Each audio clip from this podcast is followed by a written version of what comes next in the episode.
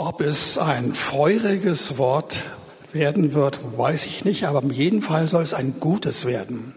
Lasst euch ja sagen. Und ich habe es vorbereitet im Hinblick auf euch. Wir haben gerade gehört, dass wir von Jesus geliebt werden und dass wir ihn lieben. Das ist richtig und wahr. Die grundsätzliche Voraussetzung für alles überhaupt. Aber wir sollten uns auch einander lieben. Und ich möchte euch sagen, ich habe euch wirklich lieb. Als ihr zu Hause vor meinem Schreibtisch war und das alles vorbereitet hatte, war mir deutlich, ich mag die Gemeinde. Ich mag sie einfach. Sie ist von Gott gegeben. Und lasst euch sagen, weil es euch gibt und weil ich euch lieb habe, weil der Herr euch lieb hat, soll es wirklich ein gutes Wort sein. Und ich wende mich auch an diejenigen, die nicht unter uns sind, die im Livestream mit dabei sind oder vielleicht irgendwo fern von, von Berlin oder von Deutschland sind. Vielleicht könnt ihr es auch von dort her sehen. Wie auch immer, seid auch ihr gesegnet. Ich wünsche euch eine wirklich gute Zeit mit dem Herrn gemeinsam, egal wo ihr seid. Und dieses gute Wort will ich nicht von Amts wegen euch vermitteln, sondern weil ich euch mit Vorsatz etwas Gutes sagen möchte, was auch gerade die Predigt, die ich gleich euch vorlegen werde, beinhalten soll.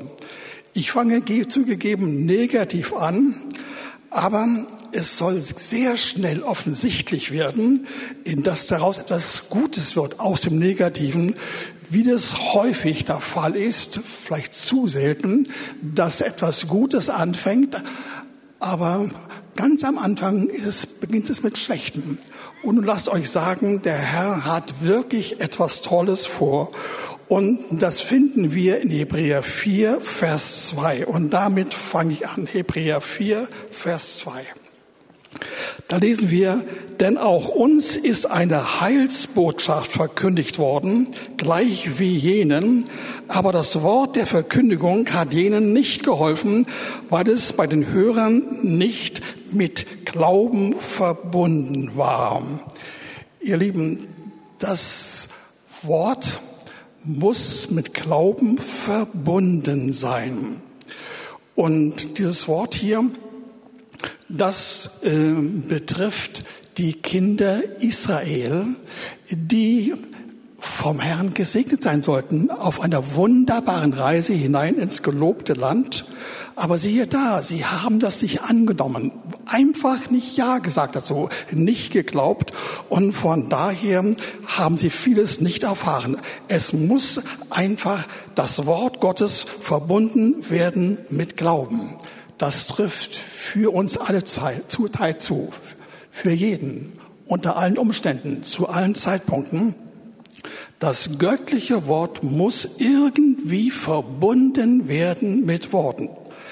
Und äh, wenn das nicht der Fall ist, ihr Lieben, dann kann man eine Predigt, mehrere Predigten, viele Predigten, alles mögliche Gute vom Herrn hören, vielleicht sogar anerkennen, tatsächlich anerkennen, sagen, ja, das stimmt, aber man hat es im Herzen nicht ergriffen, nicht genommen und von daher hat es keine Wirkung. Deswegen meine Frage an euch alle, jeder für sich, seid ihr sicher, seid ihr gewiss, dass ihr regelmäßig das Wort Gottes, das ihr lest oder hört, mit Glauben verbindet? Denn ihr sollt gesegnet sein. Ihr sollt erleben, wie Fortschritte in eurem Leben geschehen, wie es weitergeht. Das will der Herr und dazu braucht er unseren Glauben.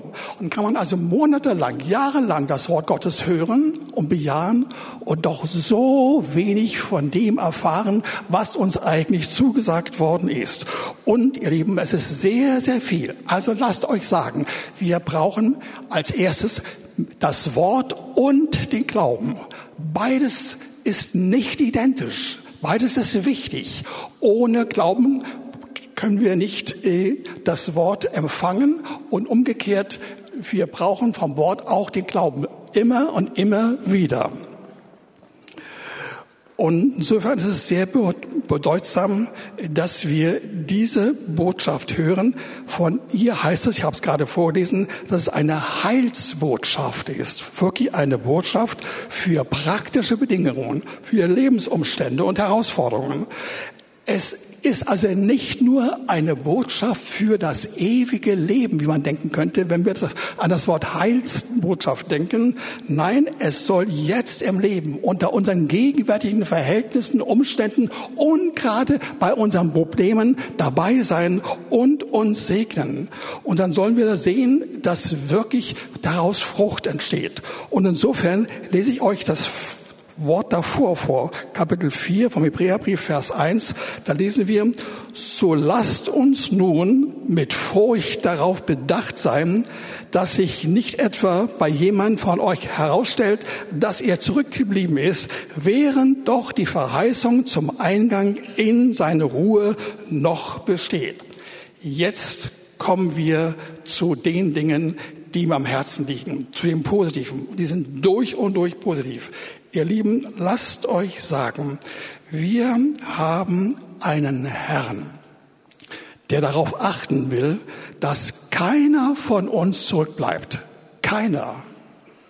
Der Herr schaut auf uns voller Liebe, voller Zuwendung und will, will dir sagen, du, ich will, dass du dabei bleibst, aber nicht nur irgendwo dabei bleibst, sondern du sollst erleben, wie es dir besser und besser geht. Ich will mit dafür sorgen, dass wirklich Kraft und Freude in dein Leben hineinkommt und von daher brauche ich dich und von daher musst du auf das achten, was ich dir gesagt habe. Es soll keiner zurückbleiben.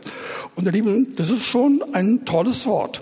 Zumal auch hier davon die Rede ist, dass wir nicht nur gesegnet sein sollen, sondern wir sollen, hört zu, und das ist der entscheidende Punkt heute, darum geht es, ja, wir sollen hineinkommen in die Ruhe Gottes.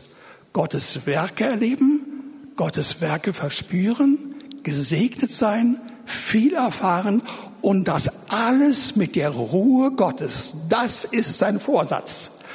Mir scheint, das ist so ungewöhnlich von unserem Denken her, dass wir sagen, das kann nicht stimmen. Aber genau das will der Herr unter uns bewahrheiten.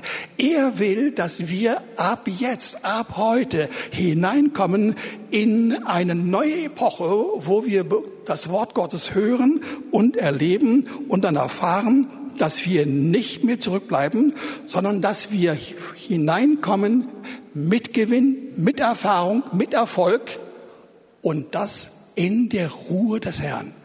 Das ist hier ein Gegensatz, wie mir scheint, aber es ist keiner. In diesem wunderbaren Wort steht ein ähm, ärgerlicher Begriff, Furcht. Wir sollen dafür sorgen, dass keiner zurückbleibt. Wir sollen mit Furcht darauf achten. Man fragt sich, wie kann man gesegnet sein, wenn wir mit Furcht anfangen sollen? Ich denke, ich hoffe, dass die allermeisten von euch auf diese Frage schon die Antwort haben. Nämlich, es ist nicht die Furcht im üblichen Sinne, im Sinne von Angst, von Bedrohlichem, von dem, was gegen uns geht gemeint, sondern ihr Lieben, das ist die Furcht des Herrn. Da steht auch der Begriff Furcht zwar drin, aber die ist völlig andere Natur. Und dazu, ihr Lieben, habe ich diesmal ein Wort euch vorgelegt, hier aufgeschlagen. Ich gebe zu, es kommt immer wieder in meinen Predigten vor, dass ich auf die Furcht des Herrn Bezug nehme, weil diese Furcht des Herrn das Gegenteil ist von dem, was Furcht bedeutet etwas Wunderschönes, etwas Großartiges hinein in eine Fülle von Segnungen mit einer unbeschreiblichen Klarheit und Deutlichkeit und Einzigartigkeit. Und das, ihr Lieben, will ich heute mal aufgrund eines anderen Wortes, das ich ganz selten gebraucht habe, bislang hier in dieser Gemeinde, hört zu. Ich lese aus Hebräer, nein, Entschuldigung, aus Jeremia 32, ab Vers 38 bis 41. Da heißt es, und sie sollen mein Volk sein und ich will ihr Gott sein. Wir sollen das Volk Gottes sein und Gott will unser Gott sein. Halleluja. Und ich will ihnen ein, ein Herz und einen Wandel geben, dass sie mich alle Zeit fürchten, ihnen selbst zum Besten. Da haben wir es nicht zur Einschüchterung, sondern zum Besten. Das ist eine andere Form von Furcht. Ich sage es noch einmal. Und ihren Kindern nach ihnen. Und ich will einen ewigen Bund mit ihnen schließen, dass ich nicht von ihnen ablassen will, ihnen wohl zu tun, wörtlich Gutes zu tun Und ich werde die Furcht für mir in ihr Herz geben, damit sie nicht mehr von mir abweichen. Damit ich mich über sie freuen kann, ihnen Gutes zu tun. Ich werde sie einpflanzen in dieses Land in Wahrheit, mit ganzem Herzen, mit seiner ganzen Seele. Das sagt der Herr über sich, so schier beschwörend und nachdrücklich. Ich sag das von meinem ganzen Herzen, von der ganzen Seele. Ich bin voll dabei. Und das, ihr Lieben, betrifft jeden Einzelnen von uns. Der Herr will uns fangen wir an mit dieser Verheißung, uns allen einen göttlichen Wandel geben. Hört ihr? Er gibt uns den göttlichen Wandel. Registriere das. Er gibt uns den göttlichen Wandel. Wir müssen uns nicht anstrengen, uns nicht bemühen. Er gibt ihn uns, um wirklich das zum Besten. Und dann heißt es gleich, das soll so stark sein. Diese Kraft, diese Energie, diese Power dahinter soll so intensiv sein und so ausdauernd sein, dass darunter unsere Generationen nach uns, die Kindeskinder, die Kinder und Kindeskinder, sie sollen das auch erleben. Für euch. Lasst euch das sagen. Lasst euch sagen, die ihr Schwierigkeiten habt mit den Kindern, die ihr Nöte habt, die ihr verzweifelt seid, viel betet. Lasst euch sagen, empfange du die Furcht des Herrn. Ich kann sie heute nur ein wenig verdeutlichen, aber einiges muss ich wohl doch sagen. Und wir werden erleben, dass eine Furcht des Herrn, die voller Segen ist, voller Segen, und sie soll dazu beitragen, dass Frieden in deine Familie hineinkommt. Das ist gemeint. Und dann heißt es ja weiter, dass ein neuer Bund mit uns geschlossen wird, ihr Lieben. Ein neuer Bund, ein Bund mit Jesus Christus. Genau genommen, ihr Lieben, gilt dieses Wort, das ich gerade vorgelesen habe, bei Jeremia nicht den Kindern im alten Bund. Ich ziehe Bezug, einige von Ihnen haben das schon persönlich erlebt, ja? Einzelne Personen, Propheten, Könige, auch andere haben es erlebt. Aber das Gros nicht. Das ist für uns gedacht, für uns gemeint und der Bund ist geschlossen worden durch Jesus Christus. Ja? Und es heißt weiter, er will nicht aufhören, uns Gutes zu tun. Das steht zweimal hier.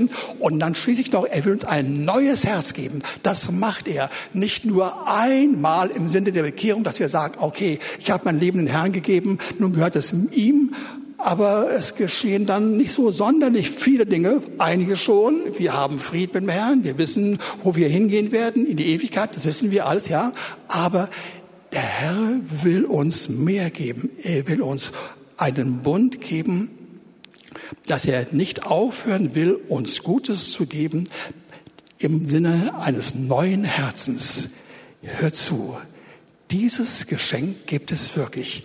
Ich rede, damit wir uns richtig verstehen, von einem neuen Herzen, das wir jetzt und heute und hier und in den nächsten Tagen und Wochen deutlich erleben werden, wo wir eine andere Einstellung haben, andere Gedanken haben, andere Ziele haben. Das alles meine ich. Nicht nur so theologisch, theoretisch, grundlegend, sondern sehr, sehr praktisch. Der Herr will uns wirklich ein neues Herz geben. Und zwar so, wir bekommen es, es wird geschenkt wir nehmen es von ihm und er vollzieht das.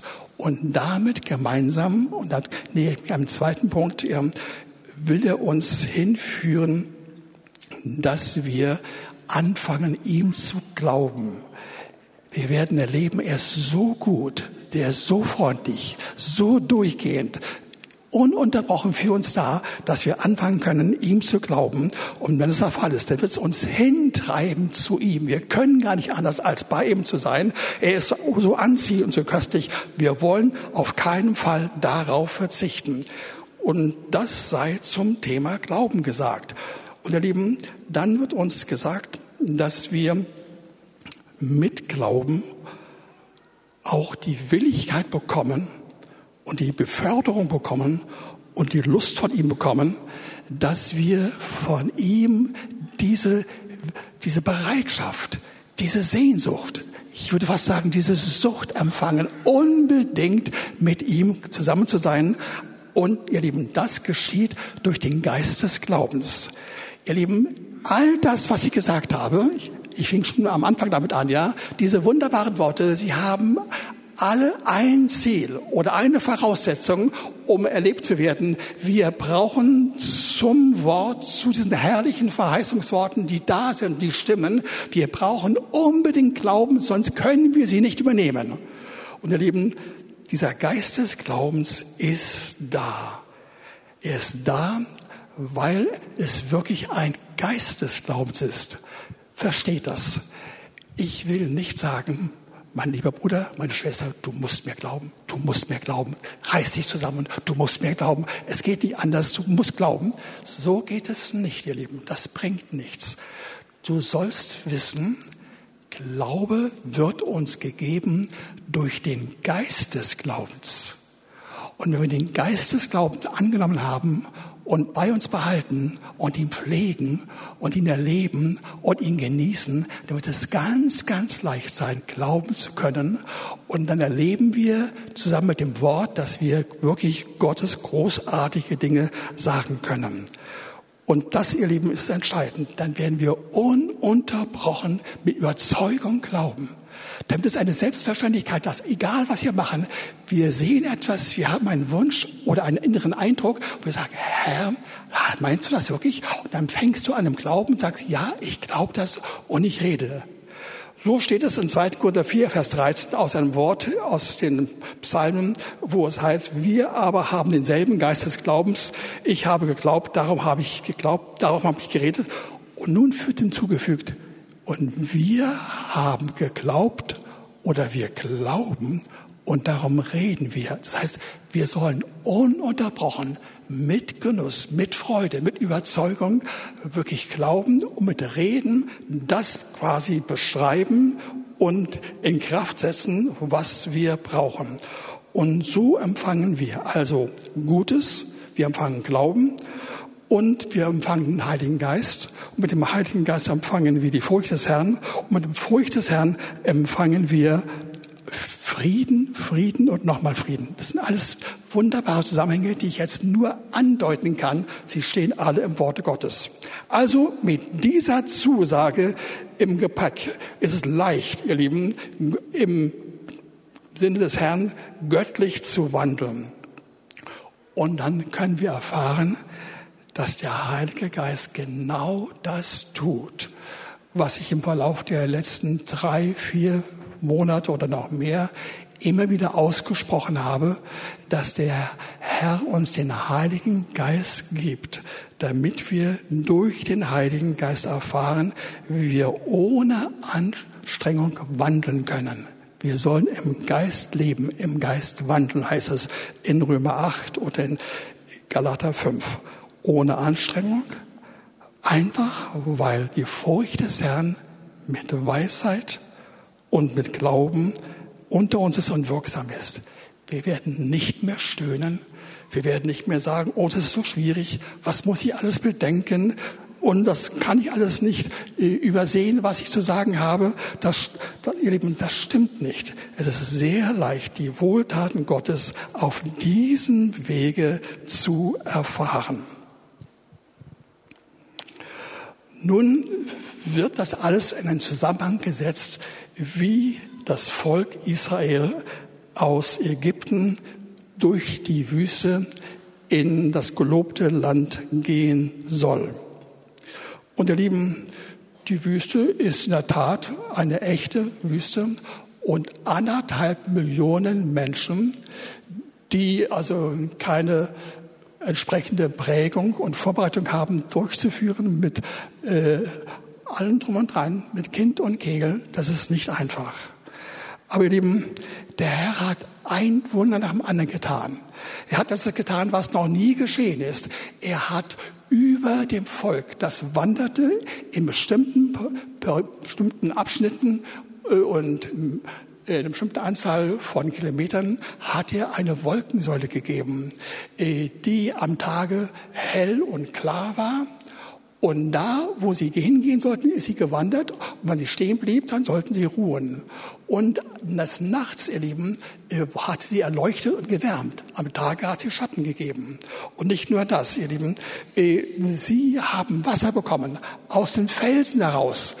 Ähm, der Moses hat einmal berührt na, genommen hat er geschlagen. Das hat er ja nicht gut gemacht, aber er hat geschlagen und das Wasser kam in Strömen. Und nicht nur das, sie hatten nichts zu essen. Also gab es Manna, was Brotähnliches, was sie bekommen konnten. Und das reicht ihnen auch nicht. Also bekamen sie Fleisch. Sie bekamen Wachteln, die jeweils von, von der Entfernung kamen und genau in ihr Lager kamen und sich niedersetzten. Sie haben sie genommen und haben sie essen können. Und ihr Lieben, so ging es weiter. Und äh, dann wurde aus bestimmten Gründen, die mit der Schuld verbunden waren, dieses Volkes, weil sie rebellierten, dann aus zwei Wochen wurden 40 Jahre. Und hört zu, in der ganzen Zeit sind die Kleider, die Textilien an ihnen nicht alt geworden und waren äh, nicht der, der Verschleißung unterlegen. Aber das Volk murrte und murrte und rebellierte ununterbrochen gegen die Leiterschaft, äh, gegen Mose, gegen Gott selbst. Und sie sagten, wir wollen lieber zurück nach Ägypten. Wir wollen nicht hier bleiben und hier umkommen. Lassen zurückgehen. Und sie haben sich völlig dagegen gestellt, dass der Herr seine Segnung tun konnte. Und dabei wollte er, dass sie das genießen mitten in Schwierigkeiten den Segen genießen. Und deswegen sagt das Wort in 2. Hebräer Kapitel 3, Versen 12 bis 14, habt Acht, ihr Brüder, dass nicht in einem von euch ein böses und ungläubiges Herz sei, das im Begriff ist, vom lebendigen Gott abzufallen.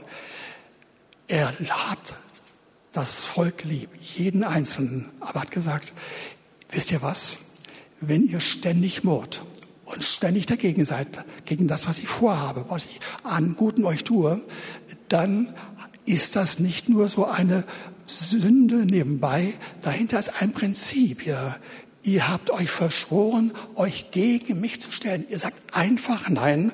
Und insofern seid ihr wirklich aus der Gnade herausgetreten, aus dem Glauben herausgetreten. Und dabei solltet ihr wirklich äh, meinen Segen erleben. Aber stattdessen erfahre ich eure Distanzierung. Dabei, ihr Lieben, ist es sehr, sehr einfach, wenn wir so ausgestattet sind, wie ich es gerade beschrieben habe, dem Herrn zu glauben. Denn wir haben nicht nur das Wort, sondern wir haben auch den Heiligen Geist. Und damit ist es ganz leicht zu glauben und auch ganz leicht zu reden, wie wir es schon gehört haben aus Hebräer 11, Vers 6. Und der Herr erwartet nicht sehr viel von uns. Glaubt mir, nicht sehr viel. Er sagt, wer zu mir kommen will, der muss schon wissen, dass ich bin. Aber er braucht nichts anderes zu tun, als mich zu suchen. Und ihr werdet erleben, ich bin ein Belohner. Der Herr belohnt gerne auf die kleinste Kleinigkeit. Er möchte gern, gern geben und geben und immer wieder geben. Das ist seine Art, ja. Und er will, äh, dass wir ihn erfahren als jemanden, der unter uns ist, ihr Lieben. Dahinter steht das Prinzip, dass wir alle Fakten, alle vorbereiteten Segnungen, alle Tatsachen, die der Herr für uns bereits äh, in Gang gesetzt hat, dass wir sie erkennen können, benehmen, annehmen können, Erkenntnis haben und daraus Glauben beziehen. Und dann ist es ganz, ganz leicht zu glauben. Aber ihr Lieben, das Volk Gottes war unbeirrbar in dem verkehrten Weg. Sie gingen stur ihren Weg und schließlich konnte der Herr nicht mehr sagen, ihr werdet ins gelobte Land kommen, nur die unter 20-Jährigen werden kommen, die anderen nicht. Und dann auf einmal fingen sie an zu weinen. Sie weinen eine, das ganze Volk eine ganze Nacht hindurch. Könnt ihr euch vorstellen, eine ganze Nacht hindurch weint das Volk. Da kann man nur sagen, das ist wirklich beeindruckend. Aber wenn wir genauer hinsehen, erleben, waren es Krokodilstränen, voller Empörung und voller Aggression. Und dahinter war so die Entscheidung, wir machen es besser. Wir werden es dem alten Herrn da oben zeigen. Wir haben einen besseren Weg. Ja, wir wussten, die wussten, dass sie von Feinden umgeben waren. Wir werden am nächsten Tag gemeinsam gegen die Feinde antreten und wir werden sie besiegen. Und der Herr hat gesagt, bitte macht das nicht. Bitte macht das nicht ich bin nicht bei euch. Ich bin nicht bei euch, wenn ihr das vorhabt. Und das sagt er mit großem Bedauern und Ernsthaftigkeit und Liebe zu jedem von uns, wenn wir etwas starten, was nicht in deinem Willen, dann sagt er, du, ich bin nicht dabei, mach es bitte, bitte nicht. Und sie hatten eine schmähliche Niederlage erlebt und sie mussten dann zurückbleiben. Aber Lieben, lasst euch sagen, auch im verkehrten Reagieren kann man Buße tun und dann kann man erleben, dass man damit das Verderben sofort beendet. Jetzt kommen wir zu den entscheidenden Punkten, zu dem, was ich angekündigt habe. Und die stehen in Hebräer 4, das ist das Kapitel, die wir die ganze Zeit schon sind, die Verse 3 bis 8. Hört zu. Denn wir, die wir gläubig geworden sind, gläubig geworden heißt es ja, gehen ein in die Ruhe, wie er gesagt hat, das schwur ich in meinen Zorn, sie sollen nicht in meine Ruhe eingehen.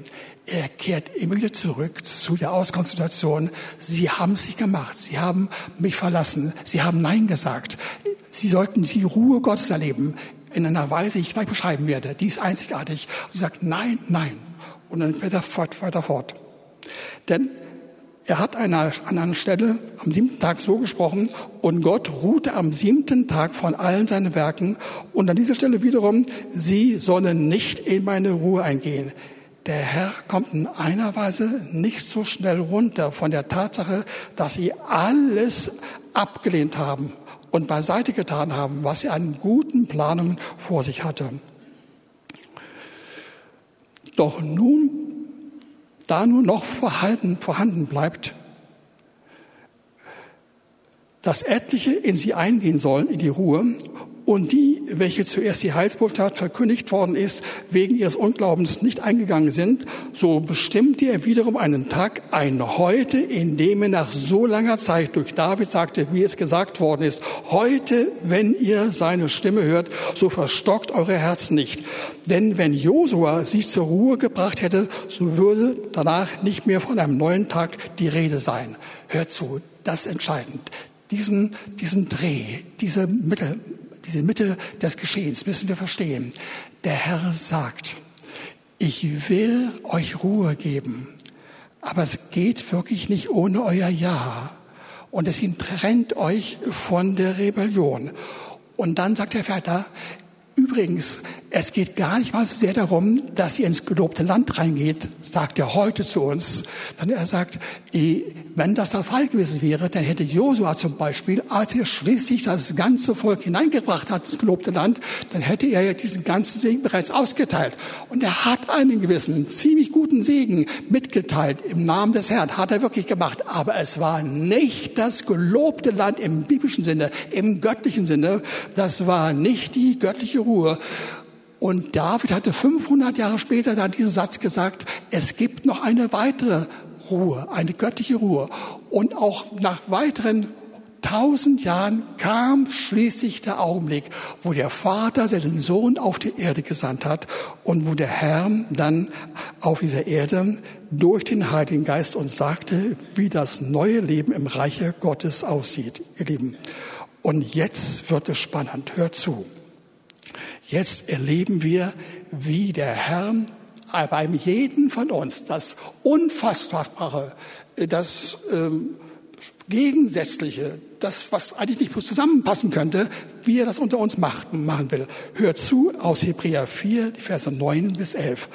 Also bleibt dem Volk Gottes noch eine Sabbatruhe vorbehalten, denn wer in seine Ruhe eingegangen ist, der ruht auch selbst von seinen Werken gleich wie Gott von den Seinen. Er ruht von seinen Werken gleich wie Gott von den Seinen. So wollen wir dann eifrig bestrebt sein, in jene Ruhe einzugehen, damit wir nicht, damit nicht jemand als ein gleiches Beispiel des Unglaubens zu Fall kommt. Hör zu das muss man auskosten, über die Zunge zergehen lassen, erleben, genießen. Es gibt auf dieser Erde einen Zustand, wo wir wirklich die Segnungen Gottes bei manchen Außenschwierigkeiten so voll erleben, dass wir fassungslos sein können. Und das geschieht so, dass wir in seine Ruhe eingehen, indem wir von unseren Werken absehen und in seine Ruhe eingehen. Hör zu. Wer in diese Ruhe eingegangen ist, der ruht auch von seinen eigenen Werken, von dem, was du gerade vorgetan, vorhattest, was tun wolltest, was du schon lange, nein, lange Zeit gemacht hast, aber was nicht funktioniert hatte. Dann ruhst du auch von diesen Werken. Und was geschieht dann? Dann übernimmst du die Werke Gottes, die von Anfang an schon beschlossen sind und gefertigt worden sind. Und du übernimmst sie tatsächlich. Und indem du sie übernimmst, erlebst du Genuss und Entspannung um den Anfang eines Zustandes von fast paradiesischem Aussehen. Und ich sage das ausdrücklich im Hinblick darauf, dass wir umgeben sind von vielen Schwierigkeiten und dass wir, wenn wir Nachfolger Jesu sind, sogar erleben, dass wir um Jesu willen verspottet werden, verfolgt werden, alles Mögliche erfahren. Und doch sagt der Herr, es bleibt dabei. Ich werde mitten in den Schwierigkeiten dafür sorgen, dass meine Werke bei dir zustande kommen, entstehen und dass du sie sich selbst ausfertigen musst, selbst vollziehen musst, dich anstrengen musst, Energie sammeln muss. All das geschieht nicht mehr. Das muss man erleben. Das muss man erstmal verstehen, wollen, glauben und dann erfahren. Und ihr Lieben, das ist etwas, was wirklich von paradiesischer Natur ist. Das bedeutet, wenn wir da hingehen wollen, sind folgende drei oder vier Dinge nötig. Erstens ein Impuls vom Heiligen Geist, der sagt dir, höre zu, mein Lieber, für deine Situation hat der Herr dies und jenes vorbereitet und das wird funktionieren. Empfange das. Zweiter Punkt. Du musst im Glauben das ergreifen, du musst sagen, ja, ich glaube das, ich glaube, was du sagst, was du tust, ist gut, ich empfange das. Drittens, dann musst du es wirklich nehmen, wirklich nehmen. Es gehört dir, nehmen und ohne zu wissen, was meins geschieht, sagt sie, ja, ich gehe hinein in das, was er gesagt hatte, um dann zu erleben, dass du ein Werk oder Werke in Ruhe vollziehst. Das ist gemeint, ihr Lieben. Das ist fantastisch. Das ist gewaltig.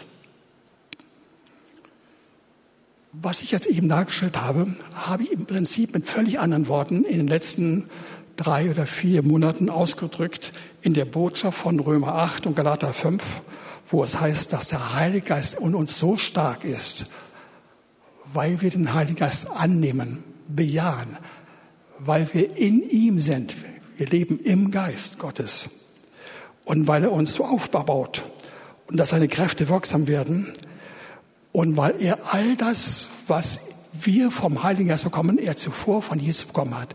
Jesus, ich habe es viele Male gesagt, übergibt die entscheidenden Dinge in dem Alltag unseres Daseins nicht direkt an uns, sondern über den Heiligen Geist. Er macht das einfach so und nicht anders. Und das sollen wir erleben mit großem Genuss. Das ist einfach so, dass wir ständig die Eigenschaften des Heiligen Geistes in uns bedenken danach trachten, im Bewusstsein halten, im Gefühlserleben erfahren und immer wieder neu die Eigenschaften Gottes, die wir gerade jetzt brauchen, von ihm hören und aussprechen und meinen und unseren wirklich erleben als gesegnet, ohne Angst, mit Freude, mit der Gewissheit, ich komme durch, ich komme durch. Er gibt uns Gutes, Gutes, um dann zu erleben, wie wir durchkommen. Ich will zwei Beispiele bringen. Ich habe das alles schon ein wenig anklicken lassen. Vor 40 Jahren, nachdem ich die Taufe im Geist erfahren hatte, erst noch nicht Ja gesagt hat zum Heiligen Geist und dann in Sprachen dann reden konnte, dass die Taufe, als ich damals angefangen habe, dem Heiligen Geist zu folgen, mit sehr wenig Durchblick und ohne tiefe Eindrücke und Einblicke in das, was er alles vorhat, habe ich erlebt, dass dieser Heilige Geist angefangen hat, mir alle möglichen Dinge und Innovationen und Ideen und dergleichen vorzulegen. Zum Beispiel habe ich erlebt eine Idee, wie man besser, schneller, präziser, billiger, mit weniger Mühe Häuser bauen kann. Und ich habe diesen Gedanken verfolgt über 30 Jahre und nach und nach zu Papier gebracht und dann war er fertig und dann habe ich es zum Patentamt gebracht und nach ein wenigen Wochen, vielleicht zwei, zwei Monaten, ich weiß nicht genau, ja, war das bejaht worden. Der Gedanke drin sprach für sich, ging wunderbar. Aber ich muss zugeben, mit einer langen Vorbereitungszeit, mit vielen Bedenken, mit vielen Abwägen, mit vielen Überlegungen, mit vielen Fragestellungen. Manches muss ich verwerfen und muss ich neu konzipieren. Das alles war vorhanden. Und äh, dann, im Verlauf der letzten sechs oder sieben Monate, habe ich das erlebt, wovon ich viele Male gesprochen habe, wie der Heilige Geist zu mir kam und wie ich erlebte, wie man mit ihm den Alltag erfahren kann und ihn erleben kann und genießen kann und segnen kann, wie man ununterbrochen mit ihm zusammen ist und einfach seine Gegenwart spürt und durch ihn zu Jesus geführt wird, immer wieder, um ihn, den Herrn besser versteht. Das habe ich erfahren. Und als ich jetzt nun vor vier Wochen ungefähr ein Buch darüber äh, geschrieben hatte, dachte ich mir, jetzt ist einfach alles geschehen, was zunächst geschehen sollte. Und dann hat der Herr mich erinnert daran, dass er vor ungefähr 18, 19 Monaten gesagt habe, lieber Wolfert, ich hatte zu dir gesagt, dass du noch etwas anderes vorhast. Das habe ich dir mitgeteilt. Und zwar etwas, was ziemlich gewaltig aussieht, gigantisch aussieht, überzogen aussieht. Er hat mir gesagt, ich solle personenbezogene Daten zum Zweck der Direktwerbung, Direktwerbung durch die sozialen Medien untersuchen und nachweisen, dass sie nicht sein sollten und dass sie ein Betrug sind. Was ich so wusste, wusste ich von vielen, vielen anderen, die es Ähnliches gesagt haben, aber keiner ist aufgestanden und hat es im Klartext gesagt. Also habe ich mich daran gemacht und das zusammengeschrieben. Und hat einige Wochen gedauert. Und dann habe ich es irgendwie abgeschlossen. Ich war irgendwie nicht ganz glücklich mit all dem. Es war kompliziert, es war schwierig, es war wichtig. Ihr müsst bedenken, dass ungefähr fünf oder sechs von den Tech-Plattformen, also äh, den äh, großen Firmen wie äh, Google zum Beispiel oder Facebook oder Instagram oder Twitter äh, oder äh, auch Amazon, wie sie von uns private, eigene, personenbezogene Daten auf raffinierte Art und Weise catchen, nehmen und dann sich selbst aneignen und daraus das machen, äh, was dann dazu beigetragen hat, dass sie innerhalb von einem Jahr in den letzten Jahren ungefähr 400 Milliarden Euro gesammelt haben. In einem Jahr. In einem Jahr. Insofern sind diese genannten äh, oder ein Teil der genannten äh, Firmen äh, die größten Firmen weltweit. Und darüber sollte ich schreiben. Und das habe ich getan, zumal der deutlich zu mir gesagt hat, mach das.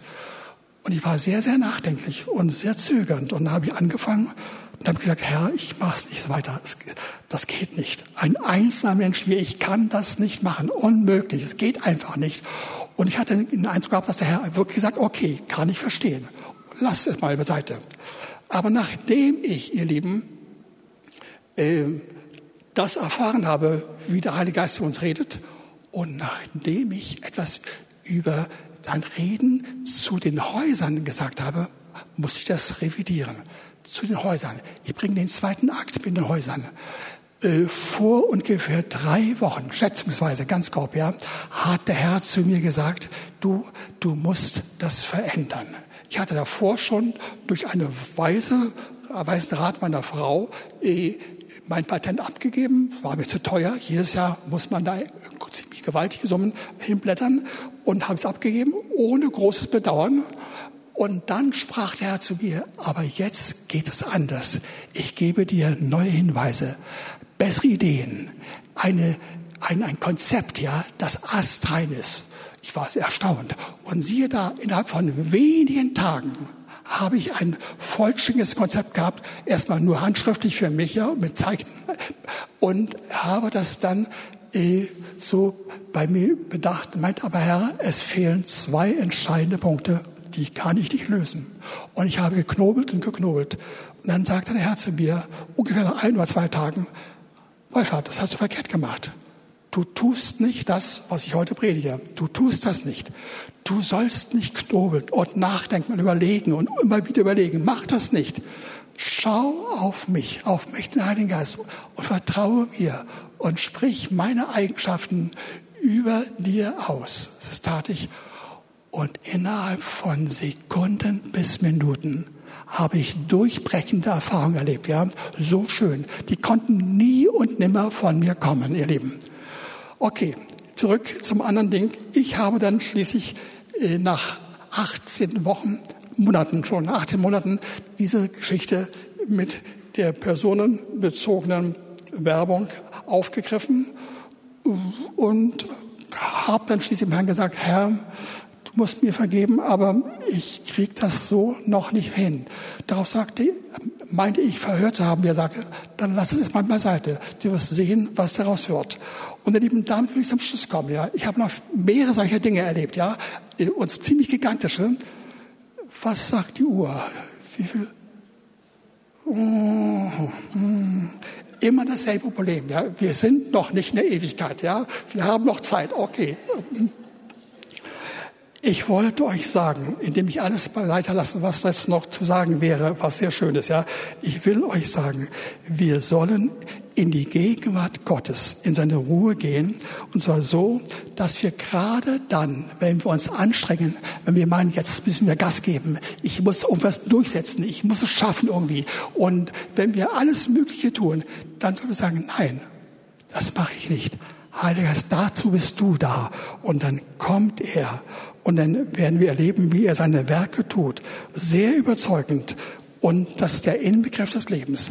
Ich habe im Verlauf der letzten Wochen Dinge erfahren, die mich so überwältigt haben, wie schier unlösbare Probleme, die noch übrig geblieben waren, auf einmal von ihm wirklich aufgelöst worden sind. Das muss man erleben. Und ich wollte euch sagen, das betrifft uns alle. Nicht nur ein Pastor, der etwas irre geworden ist mit seinen Zielen und dem, äh, nicht nur für Leute, die in der Wirtschaft sind. Das betrifft auch den Rentner, das betrifft die Hausfrau, das betrifft das Kind. Wir alle sind vom Heiligen Geist äh, dazu berufen, dass wir von ihm göttliche Kräfte und Segnungen erfahren. Dass wir nicht mehr sagen, ich muss es schaffen, ich muss es schaffen mehr Energie, sich noch mehr hinsetzen, noch mehr überlegen, noch mehr Bücher lesen. Nein, nein, nein, sondern der Heilige Geist ist da. Er will uns glanzvolle Ideen geben, buchstäblich. Habt ihr es richtig verstanden? Ich rede nicht von irgendwelchen überzogenen Dingen, sondern Dinge, die praktisch auf dieser Erde möglich sind. Das will er machen. Er will uns hineinführen in seine Werke, nicht in unsere Werke, die er für uns vollzogen hat. Wir nehmen sie, wir genießen sie, wir erleben sie, wir geben die Ehre. Und ihr Lieben, dieses Leben ist paradiesisch. Halleluja. Amen. Amen.